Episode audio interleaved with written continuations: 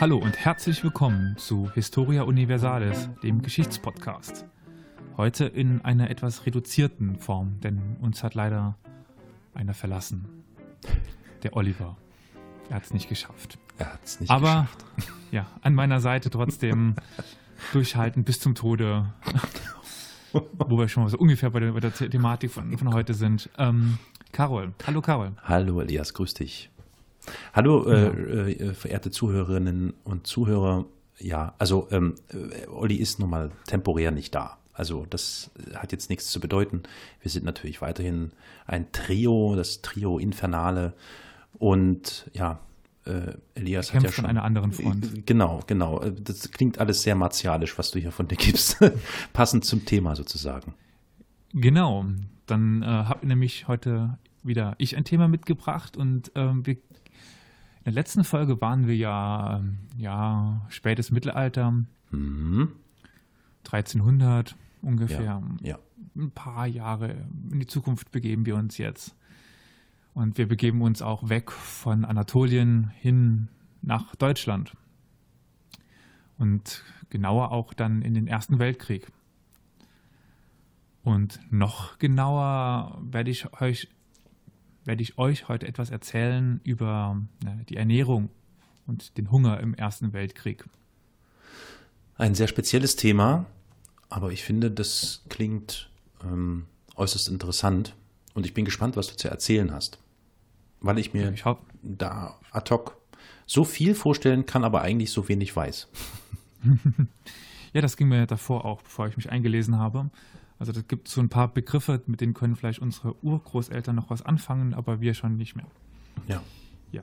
Und ich stelle mal so eine These vorher in den Raum. Vielleicht können wir die ja im Nachhinein noch beantworten. Mhm.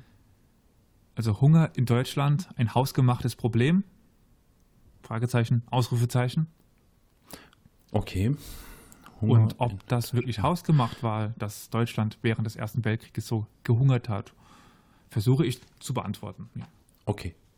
Wollen wir vielleicht für die eine oder den anderen Nichtwissenden nochmal kurz umreißen, von wann bis wann äh, und so? Und äh, oder äh, setzen wir voraus, dass das jeder weiß?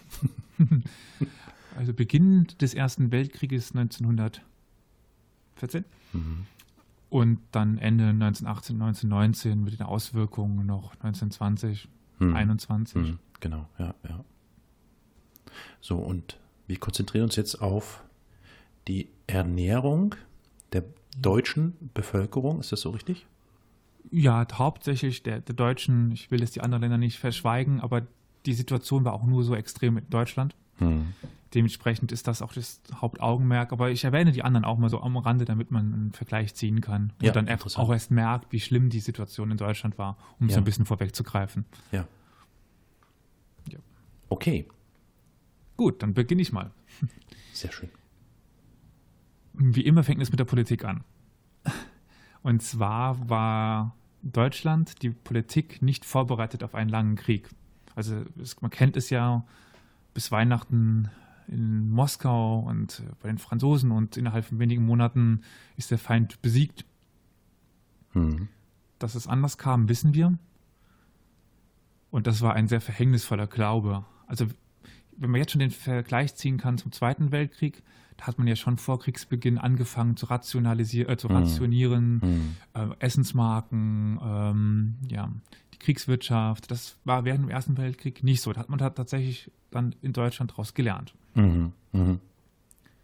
Also zum Beispiel England war sich sicher, dass man ähm, aus Überseegebieten die Versorgung des eigenen Fest, also des eigenen Kernlandes sicherstellen konnte, aus den Kolonien also. Hm. Also Großbritannien deckte zu diesem Zeitpunkt nur 35 Prozent des Lebensmittelverbrauches aus eigener Produktion, also von der Insel selber. Der Mhm. Rest kam aus Kolonien oder anderen Ländern. Hm. Ähm, ja, und bei den Franzosen sieht es auch ähnlich aus. Äh, die deckten sich hauptsächlich durch die eigenen Kolonien ab, Hm. machten nur marginale Importe aus anderen Ländern. Ja. Zum Beispiel noch unser Nachbar Österreich-Ungarn. Also das gab ja damals die Personalunion Österreich-Ungarn. Ja. Und da war Ungarn Produzent von Lebensmitteln und Österreich der Produzent von Industriewaren. Hm. Und eigentlich waren das immer ein Austausch, was später nochmal wichtig wird. Mhm. Okay. Und dann jetzt nochmal zu Deutschland. Die vertrauten nämlich auf eine autarkistische Politik, also eine Selbstversorgungspolitik. Mhm. Mhm. Aber 1914 wurde noch 30 Prozent des Ernährungsbedarfs importiert. Hm. Okay, woher? Äh, aus, aus, anderen Ländern. Um, also, umliegend. Ja, ja. Hm, okay. Ja. Also, hm. Getreide aus Russland oder der Amerika. Ja, ja, ja. Was man halt so. Also, das ist jetzt auch erstmal nicht weiter wichtig, weil okay, ja, ja. aus Österreich und Ungarn kam nicht besonders viel. Und der Türkei auch nicht. Und sonst gab es ja quasi keine Verbündeten mhm. im Ersten Weltkrieg von mhm. Deutschland. Also ist jetzt nicht so der Fall, dass man quasi von einem Verbündeten dann viel Unterstützung erwarten konnte. Ja, ja. Hm, eine staatliche Kornspeicherung war 1911 noch wegen zu hoher Kosten abgelehnt worden. Also man hatte nicht mal von staatlicher Seite irgendwas eingelagert für die Bevölkerung. Hm, hm. Das ist natürlich, ja, das spitzt, kann sich da natürlich zuspitzen, ja. Ja, und zwar relativ schnell. Mhm. Und ich kann jetzt noch ein bisschen sagen, was die Selbstversorgung war bei ähm, Milch, Fleisch und Fett waren sie 90 Prozent in Deutschland. Also 90 Prozent konnte quasi von Milch und Fleisch ähm, selber getragen werden. Mhm. Bei Fett und, und Eier waren 60 Prozent und Fisch nur 40 Prozent. Mhm. Und auch drastisch wirkt sich später aus, dass ein Drittel des Düngers noch importiert werden musste. Ja, was braucht man dafür alles, ne? Klar, ich glaube, die wichtigsten Bestandteile, hm, Salpeter gehört, glaube genau. ich, mit dazu, ne? Ja, die ganzen äh, mhm. chemischen Stoffe ja. und die sind aus Südamerika importiert worden, viel oder sowas. Mhm. Also, ähm, und mit diesem Wegbruch des Düngers geht natürlich auch dann die Produktion von Lebensmitteln zurück. Ja, na, vor allem stelle ich mir vor, dass natürlich auch viele ähm, in der Landwirtschaft, also die Bauern im, im Großen und Ganzen, die Männer, ähm, es waren ja auch nicht mehr da. Ne? Es waren ja auch ähm, ganz viele genau, Arbeitskräfte verschwunden. Hm. Das ist äh, auch sehr wichtig. Und nicht nur Arbeitskräfte in menschlicher Sicht. Hm, hm. Aber später dazu ja. mehr. Genau, und schon in der zweiten, also im zweiten Jahr, oder dann insbesondere 16, 17, wurde die Versorgungslage in Deutschland katastrophal. Und dann gibt es eben den Winter 1916, 17, den sogenannten Kohlrübenwinter. Aber auch dazu werde ich später noch ein bisschen mehr sagen. Mhm. Und durch die ungeheuren Rüstungsanstrengungen gab es auch eine allgemeine Verarmung der Bevölkerung, mhm. die sich auch deshalb schon weniger leisten konnte, aber die Preise auch noch hochgehen. Mhm. Ja, ja.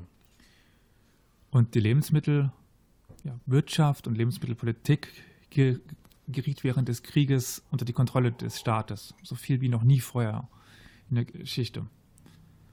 Aber noch weit nicht, noch bei weitem nicht so viel wie während dem Zweiten Weltkrieg dann. Hm, hm. Dann kommen wir jetzt dann zu Kriegsanfang nochmal ein bisschen zurück. Das wird ein bisschen genauer erzähle ich was. Und jetzt kommen wir nochmal darauf, was du gerade eben gesagt hattest mit ähm, den Arbeitskräften. Mhm. Und zwar wurde nach Kriegsbeginn in Deutschland Landwirtschaft zugunsten von also Streitkräften, also Soldaten und ja. Rüstungsproduktion, Arbeitern mhm. zurückgedrängt. Mhm. Also man ging ja nicht davon aus, dass man halt lange kämpfen würde, deswegen alle Mann in ihrem Mäh und Munition produzieren und dann sind wir ja Weihnachten durch. Ja. Und die Nahrungsmittelproduktion lag eigentlich in Händen von Frauen, Kindern und später dann noch den Kriegsgefangenen. Mhm. Mhm. 1918 gab es ca. 900.000 Kriegsgefangene in der Landwirtschaft in Deutschland. Meine Fresse, krass. Ja. Aber wir sind ja noch am Anfang. Ja, ja.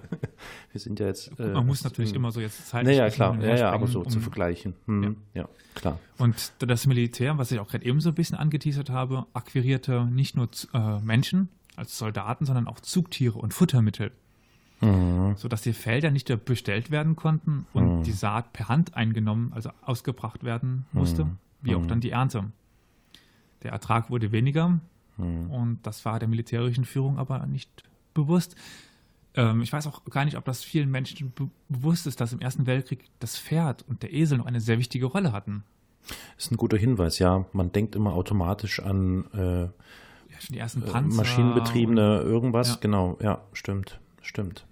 Selbst im Zweiten Weltkrieg Ja. waren noch Pferde wichtig Ja, als Zugtiere. ja. Ja, also deswegen waren die auch sehr schnell von den Bauernhöfen weg. Mhm. Aber gab es denn, war, war, war denn nicht schon, ähm, also industrielle Lebensmittel waren quasi äh, nur in ganz geringem Maße existent? Wie meinst du industrielle Lebensmittel? Also ja, die industrielle Fertigung von Lebensmitteln, ähm, nur oder zur Hilfenahme von, von Grundnahrungsmitteln oder so. Ähm, also man kann schon Ja, sagen, dass das Gros der, der, äh, der Ernährung der deutschen Bevölkerung ähm, wirklich in den Händen der Landwirtschaft lag. Weil das sollte man vielleicht auch nochmal herausstellen. Ich meine, jetzt in unserem industriellen Zeitalter kann man Ja, sich gut, das gar nicht heute kommt vorstellen. alles vom Bauernhof quasi. Ja, Also, selbstverständlich, na klar. Aber mh, nicht industri also jetzt ist es ja industriell, ne? Und da reden wir ja über ganz andere, äh, einen ganz anderen Umfang vielleicht.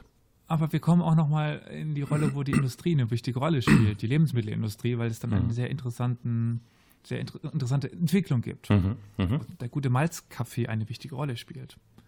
Hm, Aber Okay, das dann auch wieder an äh, geeigneter Stelle. ja, ja. Okay, die Situation ist also die, dass ähm, ganz viele ähm, Männer, männliche ähm, Landwirtschaft, Mitarbeiter, Mitarbeiter oder Arbeiter, Bauern äh, eingezogen werden äh, in den Krieg und auch ähm, ganz viel der Arbeitstiere, die benötigt werden, um Felder zu bestellen, um Ernten einzubringen und so weiter. Genau. Und ich bringe jetzt mal ein Beispiel. Also ich meinte, der Ertrag wird weniger. Mhm. Ja. Und da war das der, der Führung eben nicht bewusst. Da gibt es das Beispiel der Zuckerrüben. Ja. Also vor dem Krieg war Deutschland Zuckerrübenexporteur.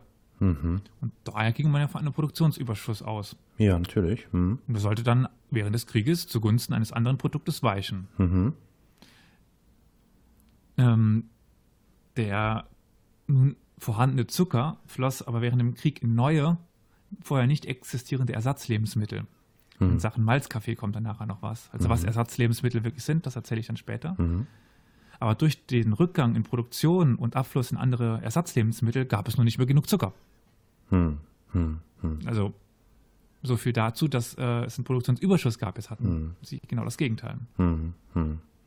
Mhm. Mhm. Naja, auf diesen Produktionsrückgang wurde dann reagiert, indem man unwichtige Sektoren einschränkte. Zum Beispiel, man wird es nicht glauben, die Produktion von Bier und Schnaps, um dann äh, Getreide und Kartoffeln zu sparen. Mhm. Mhm. Das geschah aber erst im Frühjahr 1915, Mhm. also ein Jahr ungefähr nach Kriegsbeginn.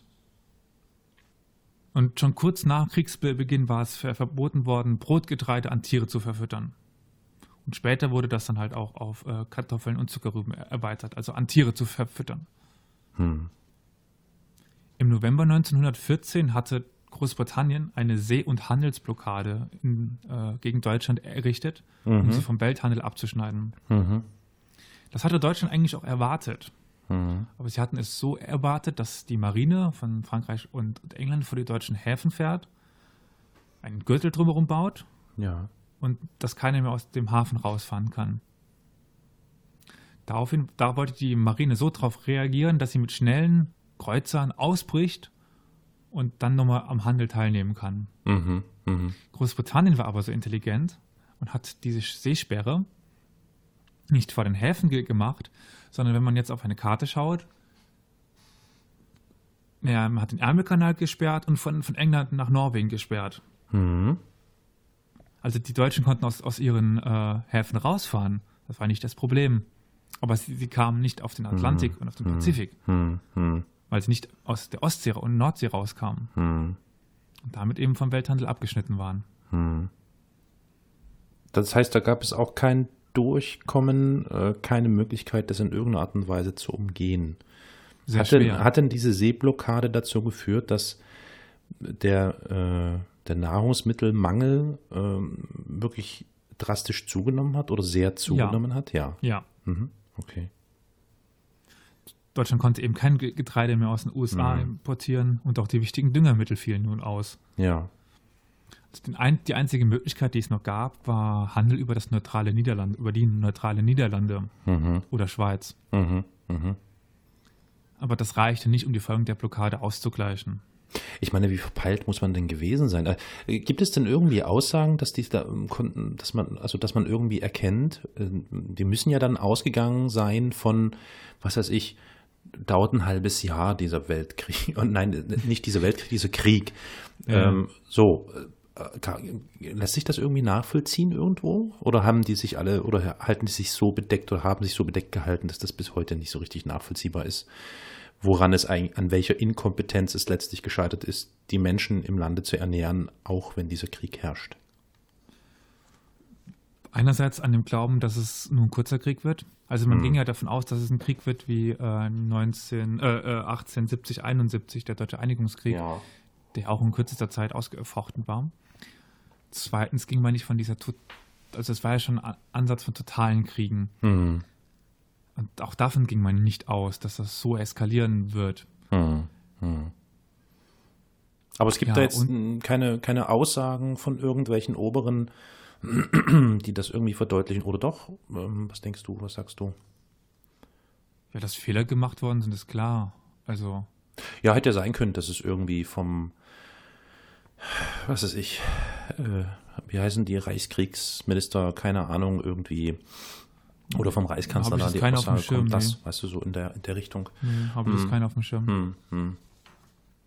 Aber das, ich meine, das ist ja schon, äh, also ich, das ist ja nicht zu unterschätzen, weil äh, da ist ja nun dieser Konflikt, es ist dieser Krieg, den man, okay, so, so soll es sein, äh, inkompetenterweise zu, äh, unterschätzt hat, aber ähm, so ein Nahrungsmittelmangel im Lande verursacht ja eigentlich dann wieder einen weiteren Konfliktherd. Das muss man ja sich vor Augen halten, dass die Menschen Ja, hungern sie ha und haben ihn auch versucht beizulegen, aber sie haben es nicht geschafft, weil sie nicht die Erfahrung hatten. Mhm. Und ich werde jetzt noch von ein paar Reaktionen der deutschen Politik erzählen, Oh ja. die aber dann nach hinten losgegangen sind. Gott, oh Gott. Also dann gab es mal Formen, Festlegungen, aber dann ist genau das Gegenteil passiert. Na, dann erzähl mal. Da bin ich immer gespannt. Genau, nämlich dann bin ich jetzt bei den Höchstpreisen. Und ab Oktober 1914 gab es Höchstpreise, um eben eine Preisexplosion zu verhindern Mhm, ja, klar, macht Sinn. und den Zugang zu Nahrungsmitteln für die Bevölkerung zu, zu gewährleisten. Mhm. Naja, ich meine, das Einzige, was sie da gewährleistet haben, ist, dass zumindest offiziell nur ein maximaler Preis verlangt werden darf. Aber Hast du schon mal die, Mhm. eine der größten Schwachstellen festgestellt, offiziell? Aber Ja. vor Oktober 1914 war jede Kommune selbst dafür verantwortlich für Preisfestlegungen. aha, aha, okay.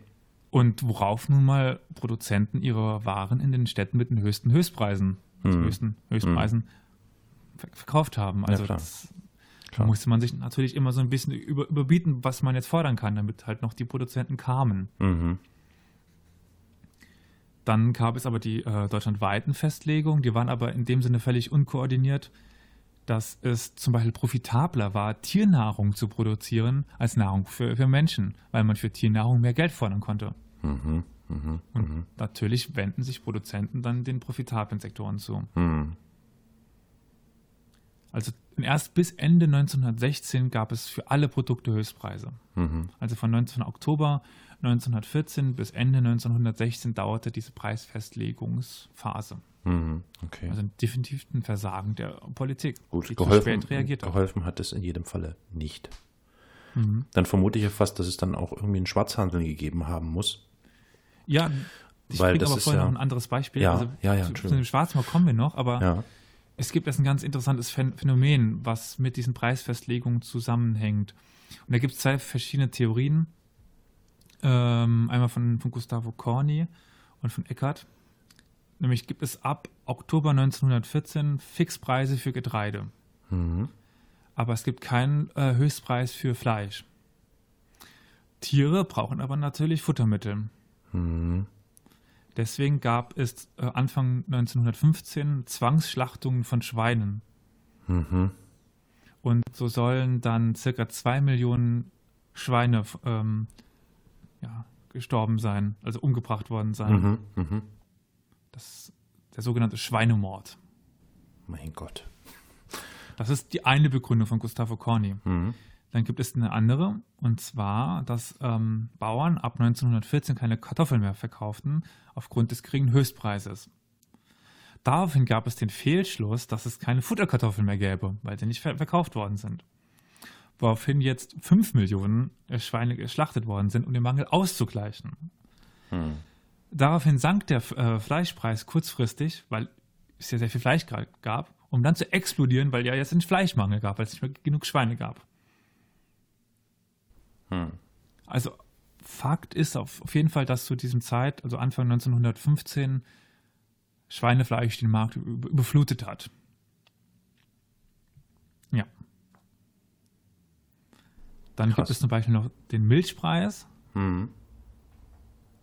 Und nachdem Fleischproduktion profitabler war, konnte man in Gesamtdeutschland Milch eigentlich nur noch auf dem, Schwarz, auf dem Schwarzmarkt kaufen. Ja, ja, ja.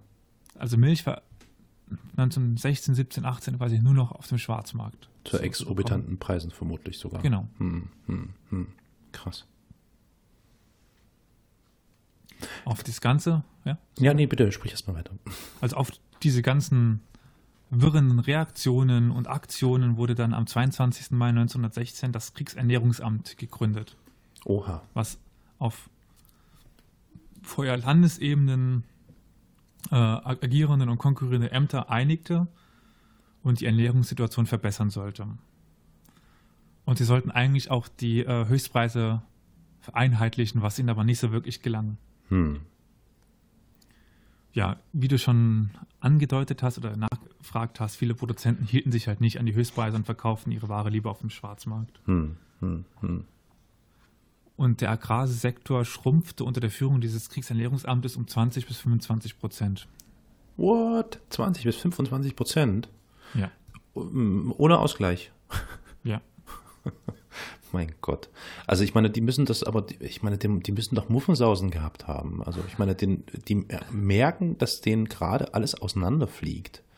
Ja. Wahnsinn, Wahnsinn. Krass.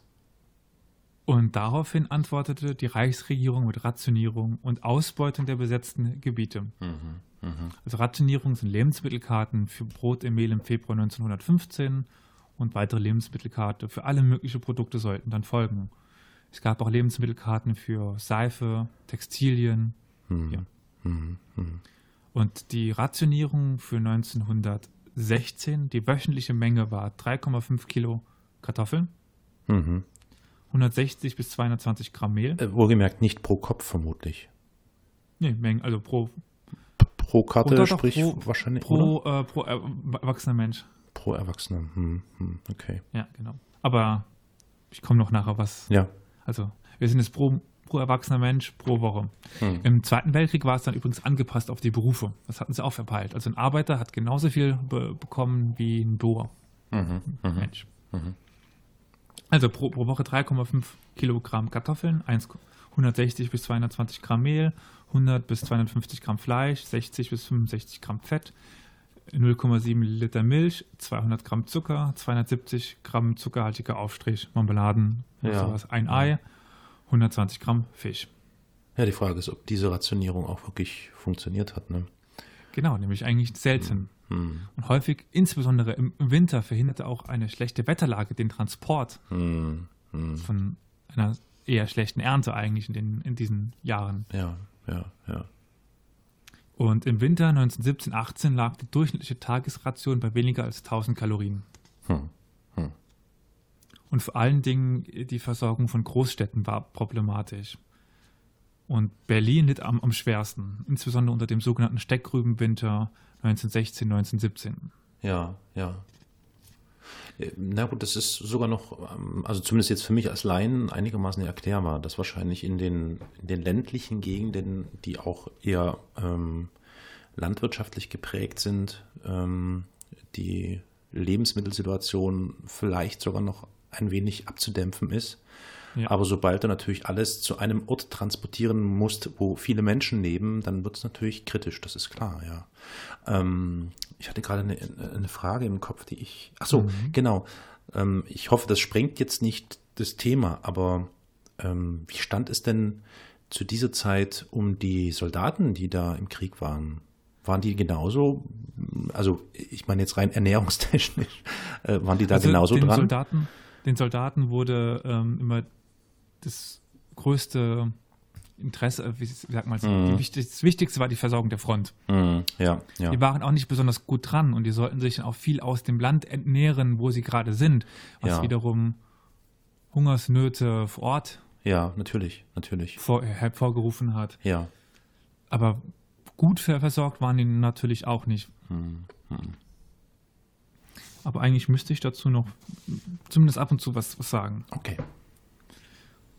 Aber wir haben ja schon erwähnt, dass es eben nicht möglich war, diese Rationierung eigentlich zu, zu bekommen, die Mhm. vorgeschriebene. Hm. Und um das auszugleichen, gab es bis zu 11.000 Ersatzlebensmittel bis Mhm. 1918, Jetzt wird es interessant.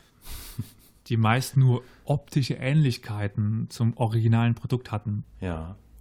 Also 1915 gab es das sogenannte K-Brot, also das Kriegs- oder Kartoffelbrot Mhm. aus Kartoffelmehl und anderen minderwertigen Zutaten. Ja.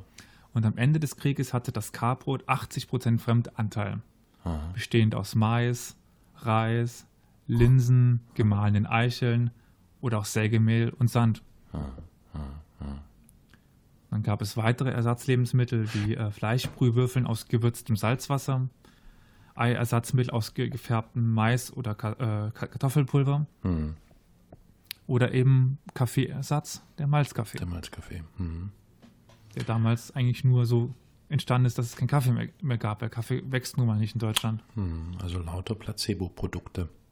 Ja. Krass.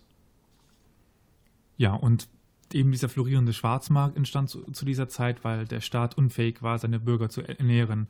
Und die mussten sich eben ein anderes, einen anderen Weg suchen, sich irgendwie Ja. über, ja. am Leben zu behalten. Ja. Und dann gab es das sogenannte Hamstern. Das war sehr, sehr alltäglich damals. Also man versuchte die unzureichende staatliche Rationierung durch Hamsterzüge aufzubessern. Also man fuhr gemeinsam aufs Land und kaufte direkt bei, Produ bei den Produzenten ein, zu hohen Schwarzmarktpreisen natürlich, Hm. oder im Tauschgeschäft. War das eigentlich illegal? Hat das gegen irgendwelche Verordnungen, Gesetze Ja, verstoßen? so Grauzone. Nämlich teilweise wurden diese Züge von den Kommunen selbst organisiert, die Ach ihre. Bevölkerung nicht mehr ernähren konnte. Hm. Hm. Und während des Krieges starben in Deutschland rund, zumindest sagen das die eine Zahl, also sagen wir mal zwischen ähm, 400 und 800.000 Menschen an Unterernährung. Vor allen Dingen natürlich Frauen, Wie? Kinder und 400 bis 600.000 bis 800.000. Ja. Wow. Meine Fresse. Ja. So, jetzt sind wir nämlich in den besetzten Gebieten. Und da sollten sich die Truppen eigentlich selbst ver- versorgen. Was waren denn, was waren denn dann so die besetzten Gebiete? Da Teile von Frankreich und dann Polen, also Ja, in die russischen Gebiete ja, und wo halt die Deutschen noch kämpften. ja, ja. Genau, und dort darunter litt, wie ich schon erwähnt habe, natürlich die Bevölkerung vor Ort. Mhm. Und insbesondere im Osten, halt den, Ru- den russischen Ge Gebieten, brachen daraufhin häufig Hungersnöte aus. Mhm. In Belgien wurden tausende Zwangsarbeiter rekrutiert, insbesondere Bauern. Und dahin, daraufhin brach auch in Belgien die Landwirtschaft zu, zusammen. Ja, Und die Schuld dafür, dass in den besetzten Ge Gebieten es Hungersnöte gab, gab Deutschland den der Entente, den Alliierten, äh, die die deutsche Versorgung durch diese erwähnte Blockade eben erschwerten. ja. Bei Belgien ist es so, dass sie teilweise über den Freihafen Ant Antwerpen noch ernährt werden konnten, aber es war nur unzureichend. Und aufgrund dieses allgegenwärtigen Hungers gab es dann im Winter 1916 und 17 zu zahlreichen Streiks. Mhm. Und im April 1917 gab es dann den bisher größten Streik in der deutschen Geschichte mit der Parole Brot und Frieden. Mhm. Mhm. Und bis zu diesem Winter 16, 17 gab es in Deutschland in dicken, fetten Anführungszeichen nur Unterernährung bzw. Fehlernährung. Aber danach, so heißt es immer, folgt der blanke Hunger. Ja, In diesem Winter sollte in fast ganz Deutschland die Lebensmittelversorgung zusammenbrechen und insbesondere eben in den Großstädten. Das ist dieser Kohlrübenwinter 1916-17, den ich schon etwas angesprochen habe. ja. Also wetterbedingt gab es 1916 eine schlechte Ernte. Und insbesondere die Kartoffelernte war durch die Kartoffelfäule verdorben. Hm. Des Weiteren war es für die Bauern profitabler, Kartoffeln als Futtermittel zu verkaufen, da, wie erwähnt, die Preisfestsetzung so war, dass die Bauern mehr Geld durch Futtermittel machen konnten als durch Lebensmittel. Und gleiches galt für, für Getreide. Hm. Hm. Und ich hatte gerade eben schon bei den Ersatzlebensmitteln gesagt, also ganz viel wurde aus, aus Kartoffeln gemacht. Und selbst die fielen ja jetzt weg durch die Kartoffelfäule und für die Lebensmittel, äh, für die Futtermittel. Hm. Und im Winter 1916, 17 war das Haupternährungsmittel Kohl bzw. Steckrübe. Hm. Und die hat einen sehr geringen Nährwert. Und zu der Zeit bestand aber alles aus Steckrüben, also Suppen, hm. Kaffee, hm. Brot, hm. alles Steckrüben. Hm. Und eben in, in diesem Winter 16, 17 war die tägliche Kalorienversorgung eben unter 1000 Kilo, äh, unter 1000 Kalorien pro Einwohner. Hm, gefallen, ja. Ja. Ja. Und zu dieser Zeit gab es auch erstmals den Vorwurf, dass die Bauern eben ihre Produkte lieber an Tiere verkaufen, mhm. verfüttern würden, als an ihre Mitmenschen. Mhm. Und dadurch wurde auch das Verhältnis zwischen Produzent, also Bauern, und dem Konsumenten, dem, dem Bürger, sehr schlecht in, zu, zu, dieser Zeit. Mhm. Und zu dem Lebensmittelmangel kam noch ein Kohlenmangel und ein sehr kalter Winter. Also 1916, 17 war es mit durchschnittlichen Temperaturen teilweise bis zu minus 30 Grad. Hm dann braucht man einen gewissen Energiehaushalt und den gab es eben nie, nicht mehr.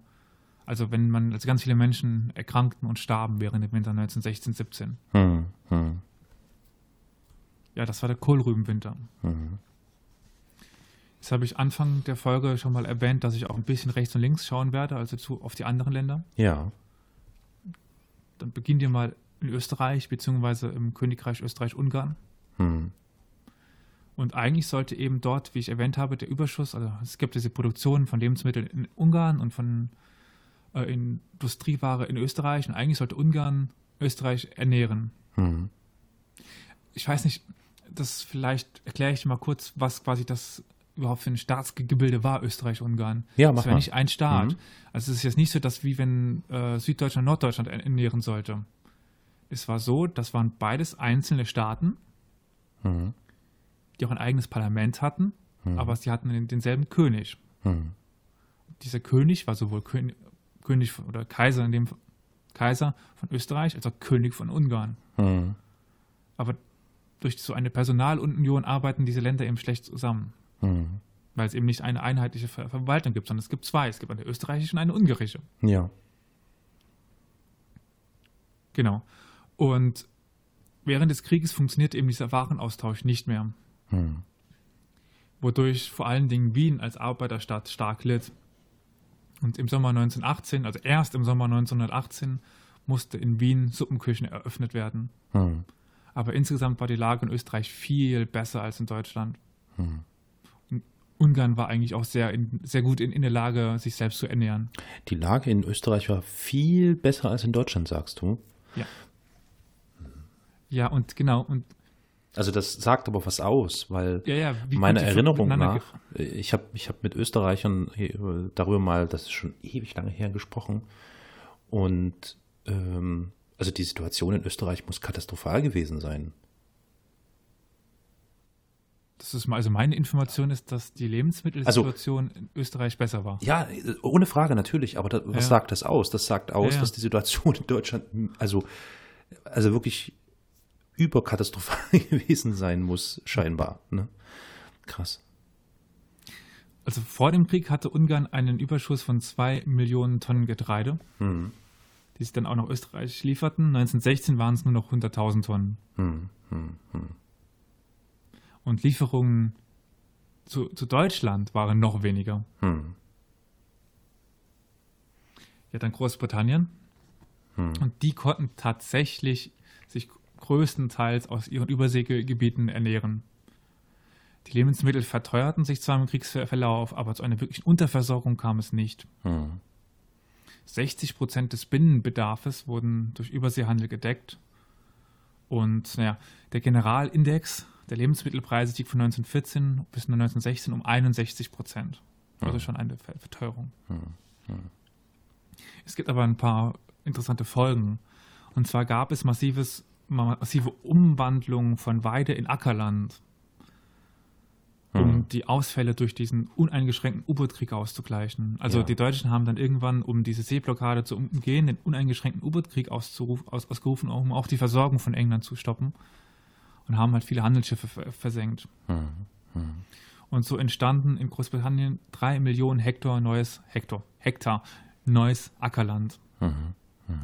Was im Nachhinein noch interessant wird, wenn wir uns auf die Situation und die wirtschaftliche Situation nach dem Krieg uns anschauen. Mhm. Und 1917 gab es eine Rationierung in, in England. Ja.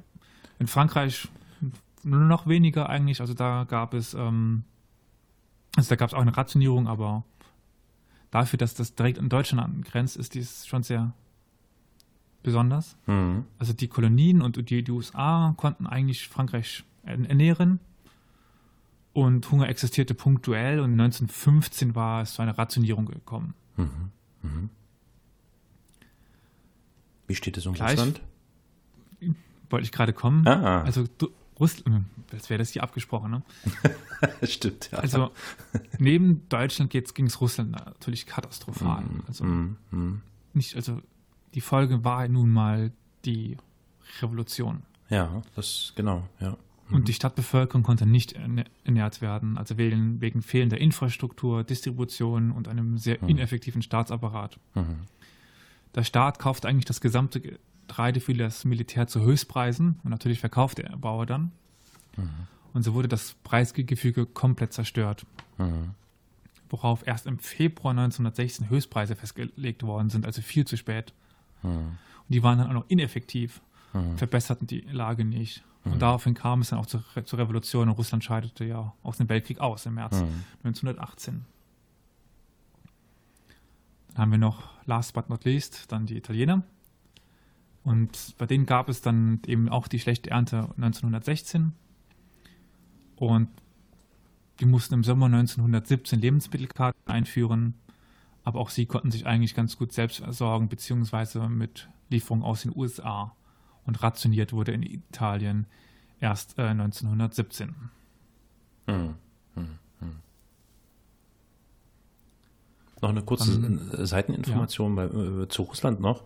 Äh, ich bin mir jetzt gar nicht so sicher, ob in den, in den alten Bundesländern der Frauentag ähm, mh, zelebriert wird. Also äh, es ist so, dass, ähm, also ich, kenn- ich bin jetzt wirklich blöde, blöde Frage jetzt, aber der 8. März ist der Internationale Frauentag. Ähm, und der war bei uns jetzt hier in den neuen Bundesländern, also im ehemaligen DDR-Gebiet, ein ganz wichtiger Tag. Da sind dann nämlich die Frauen mit ähm, äh, irgendwelchen ja, äh, Grünzeugs bedacht worden. Äh, dieser 8. März ist übrigens das Datum, äh, an dem es Massendemonstrationen in Petrograd gegeben hat, weswegen dann daraus der Internationale Frauentag wurde. Ja, Nochmal so zur Information. Ich weiß auch was. der Exkurs. immer, immer gut, mehr, mehr Exkurse. Okay, weiter bitte im Kontext. Entschuldigung. Ja, das kommen wir auch schon bei der Nachkriegssituation an. Ja. Das habe ich gerade eben auch schon leicht angeteased. Und ja, ich hatte erwähnt, 400 bis 800.000 Tote, je nach Statistik, die man liest. Das ist immer sehr schwer zu errechnen, wie viele Menschen durch Hunger sterben, durch Krankheit und direkte Gewalt. Das kann man nicht immer genauso auseinanderrechnen. Und Deutschland gab die Schuld den Alliierten oder der Entente für, die, für den Hunger durch die Blockade. Mhm. An eigene Fehler wurde zu der Zeit damals eigentlich nicht gedacht. Nee. Es gab eine regelrechte Propaganda der Hungerblockade, wodurch die Alliierten halt diffamiert werden sollten. Mhm. Dann gibt es die andere Folge, dass 1919 in Europa, also außer Russland jetzt, aber in Europa ein Drittel weniger Lebensmittel produziert wurde.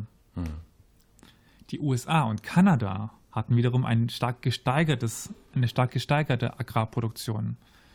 Da war es ja so, also USA ist ja ganz spät erst in den Krieg ein, eingetreten Ja. und haben auch nie in der direkten Folge gelitten. Mhm. Mhm. Und die haben halt, wie ich schon erwähnt habe, Frankreich, Italien, haben die durchgefüttert. Mhm. Die haben in der Zeit haben die gepumpt wie nur was. Mhm. Und jetzt stehen die nach dem Krieg da und die Länder beginnen sich langsam wieder selbst zu versorgen. Ja. Wohin mit dem ganzen Getreide? Hm, hm. Ja, wohin? Ja. Nirgendwohin, es nahm keiner mehr. Mhm. Und dadurch entstehen dann schwere wirtschaftliche Folgen für die USA und Kanada und auch ein bisschen für die äh, Briten, weil die eben auch so viel Land umgewandelt haben, die dann nur eine Agrarwirtschaft haben, die nicht mehr genug Absatz findet. Hm, hm, Und das sollte sich dann erst in den folgenden Jahren irgendwann stabilisieren. hm. Hätte man gleich zwangsweise alles an die Deutschen schieben müssen für viel Geld. Ja. Aber dann sind wir jetzt auch schon am Ende angekommen. Mhm. Also so ein kurzer Rundumschlag durch die Ernährungssituation während des Ersten Weltkrieges in Deutschland vor allen Dingen, aber auch ein bisschen rechts unten links. Ja, genau. Katastrophal, erschütternd, ähm, aber erwartbar, möchte ich mal sagen. Ähm, Ja. Weil man assoziiert natürlich sofort mit äh, derlei Kriegen so viel Ungemach, so viel äh, Leid und ja, wenn dann noch das Ganze gepaart mit, also so zynisch das klingt, aber gepaart mit der ähm, Inkompetenz der administrativen und bürokratischen Kräfte im eigenen Lande ist, dann ja, kommt eins zum anderen und dann ist die Situation, glaube ich, echt äh, unerträglich schlimm. Für, also nicht nur für die Kriegsopfer und, und die vielen Soldaten und die vielen Gefallenen und so weiter, sondern eben auch für die eigene Bevölkerung. Schrecklich. Hm. Aber sehr interessant. Danke für den Exkurs. Und im Zweiten Weltkrieg hatte man halt daraus gelernt. Also Deutschland war ja in dem Sinne sehr gut organisiert, was die Lebensmittelversorgung der eigenen Bevölkerung angeht. Hm. Weil sie eben nicht mehr wollten, dass die Heimatfront, die sogenannte Heimatfront zu, zusammenbricht unter dem ganzen Hunger. Das ging dann zu Schaden der anderen. Mhm. Genau, ja. Aber Deutschland war definitiv besser vorbereitet. Deswegen nochmal zurück zu meiner Frage ganz am Anfang. Vielleicht möchten das auch die Zuhörer dann aus ihrer eigenen Sicht beantworten, aber ähm, war es ein hausgemachtes Problem oder wie sehr hatten die Deutschen dann doch recht oder dann in der Weimarer Republik mit der Propaganda, dass es eben diese Hungerblockade gab? Hm. Hm. Also aus meiner Sicht ist es ganz klar auch ein hausgemachtes Problem. Es klingt so, ja, genau. Also den Schilderungen nach ähm, und der Quellenlage nach, die du ähm, hier wiedergibst, ähm, klingt das sehr nach Inkompetenz. Ja, absolut, absolut. Die äh, Heeresleitung war halt überfordert mit der, dieser neuen Art von Krieg Hm. und nicht darauf vorbereitet, auch nicht auf die Länge vorbereitet und ja. Ja. Und eben dieses immer totaler werden, also dass jetzt auch wirklich die Seeblockaden aufgebaut werden und man quasi gar nicht mehr rauskommt. Also und auch diese um Umschließung Deutschlands. Also Mhm. bei den vorigen Kriegen konnte man immer noch irgendwo mit irgendeinem Handel treiben. Das ging, es wurde teurer und es war teuer für die Staatskasse, aber Ja. so dieser Weltkrieg, das gab es vorher halt noch nicht. Ja. Das war eine neue Situation. Und klar war man halt noch nicht darauf vorbereitet. Mhm. Und klar, ohne die ähm, Blockade wäre Deutschland nicht so am Hungern gewesen. Hm. Gut, es ist Na die Frage, ob sie, wo, wo sie hätten es einkaufen können, aber bestimmt hätte die USA auch an Deutschland verkauft. ja. Na gut, am Ende war das ja auch das Ziel dieser Blockade, ne? Ja, Äh, logisch. Hm. ich meine, Kriegsmitteleinsatz ist halt Kriegsmitteleinsatz. Ja. Und auf die große Menschlichkeit kann man bei Krieg leider nie, nicht setzen. Hm. Ja. Gut, dann bedanke ich mich. Ja, äh, danke Elias für deine Ausführungen. Das war sehr interessant. Ähm, ja, Machen wir noch damit einen Feedback-Blog. machen wir noch kurz, genau, den Feedback-Blog. Wenn euch gefallen hat, ähm, was ihr gehört habt oder bisher gehört habt, oder ihr das Bedürfnis habt, uns eine Mitteilung dazu zu machen oder uns vielleicht ähm, zu kritisieren, zu berichtigen oder vielleicht auch Ideen und Vorschläge zu bringen, dann könnt ihr uns auf verschiedene Wege, ähm, auf verschiedenen Wegen kontaktieren. Da äh, wären wir zum Beispiel per äh, ganz einfach, ihr geht auf historia-universales.fm und könnt dann zum Beispiel unter der jeweiligen Episode, die ihr kommentieren möchtet, einen Kommentar abgeben. Das kennt ihr ja. Ähm, dann gibt es noch die Möglichkeit, da kann uns Elias sagen, wie das geht, äh, per E-Mail ähm, eine Nachricht an uns zu senden. Podcast at historia-universales.fm. Genau. Zudem könnt ihr uns auch gern per äh, Twitter äh, anschreiben unter dem Handle at Geschichtspod. Jetzt hätte eigentlich, jetzt wäre eigentlich Ollis Einsatz, Olli ne? Genau, Olli ist Facebook. unser Facebook-Verantwortlicher. Aber das macht jetzt Elias. Danke. Das ist auf jeden Fall auch Historia Universalis, aber ich weiß nicht mehr. Achso, okay, ich dachte, du weißt es dann. Ja, genau. Podcast, Pod? Richtig, genau. Geschichtspodcast. Also facebook.com und dann at, äh, Schrägstrich Geschichtspodcast. Da solltet ihr auf unsere Seite kommen. Es gibt zudem noch einen YouTube-Channel, der von Elias gepflegt wird. Ja, wird er. Ähm, auch Historia Universalis, da gibt es keine URL. Am besten noch der Geschichtspodcast dazu e- eingeben und dann findet man das auch. Dann kommt ihr dahin, genau. Ja, und zu guter Und Letzt dann dann noch wir den alten genau. Weg, ne? Den alten Weg. Ja, also der, analog quasi. Naja, eigentlich ist es ja nicht mehr analog. Früher war es mal analog. Ähm, genau, telefonisch könnt ihr uns natürlich auch gerne kontaktieren. Da ist ein Anrufbeantworter geschaltet. Und da dürft ihr, würden wir uns sehr freuen, gerne eine Nachricht hinterlassen. Ähm, hast du die Rufnummer parat? Ich parat. Was denkst du denn? Auf jeden Fall schon mal 0351 als Vorwahl. Und dann die Festnetznummer 841 68620. Und, Und falls ihr uns jetzt bei, äh, ha, äh, wie heißt das nochmal, NRW Vision Mhm, hört, Genau. dann könnt ihr auch sehr gerne zu den anderen äh, Formen kommen, auch bei den Kap Kapitelmarken vielleicht durchschalten. Also auf unserer Webseite haben wir Kapitelmarken, Richtig, ja. da stimmt. kann man dann nochmal zurück und vorwärts spulen und sich nochmal genau an, anschauen, was man gerade hört. Genau, richtig. Ich bin mir gar nicht sicher, ob es das gibt es das auch bei NRW Vision? Nee, ne? Nee, Äh, deswegen sagte ich das. Ja, das ist gut, dass das nochmal. Ja, ja, das ist guter Hinweis, guter Hinweis, genau. Die Specials Ähm, unserer Webseite anpreisen. Ansonsten, äh, wenn ihr jetzt nicht über den Webplayer hört oder über NR Vision, dann könnt ihr das natürlich ganz regulär auch über eine ganz normale App auf eurem Handy tun, einen sogenannten Podcatcher, also eine App, die Podcasts abonnieren kann und aktualisieren kann. Da gebt ihr einfach Historia Universalis ein und dann findet ihr uns, könnt uns abonnieren. Das Ganze natürlich kostenfrei wie immer und dann könnt ihr uns ständig hören. Und wir würden uns natürlich besonders und äußerst freuen, wenn wir von euch hören. Und ähm, wenn ihr uns noch den Gefallen tut, wenn es euch gefallen hat oder vielleicht auch, wenn es nicht gefallen hat, entsprechend zu bewerten. Ähm, es gibt da ja, Ja. die Möglichkeit, ne, bei äh, zum Daumen Beispiel hoch, Daumen runter. Daumen hoch, Daumen runter, Texte. bei Apple Podcasts oder iTunes äh, Sterne und äh, zu vergeben, was auch immer. Ja, da habt ihr die Qual der Wahl. Ihr werdet sicher einen guten Weg finden. So. Und als letztes würde ich jetzt noch einen kleinen Tipp für eine alte Folge raushauen. Die hat jetzt nichts mit dem ersten, sondern also teilweise auch mit dem ersten und mit dem zweiten Weltkrieg zu tun. Das ist unsere Folge 10, in dem ich mit äh, Hendrik Kersten gesprochen habe über die Familie Röchling, die jetzt nicht in der Ernährungswirtschaft war, sondern in der Stahlwirtschaft, aber dort in Deutschland eine wichtige Rolle gespielt hat. Ja, äußerst interessant, sehr empfehlenswert, ähm, ja, kurzweilig und sehr spannend. Dann möchte ich mich in dem Sinne nochmal bei den Zuhörerinnen und Zuhörern bedanken und auf ein Wiederhören. Bis bald.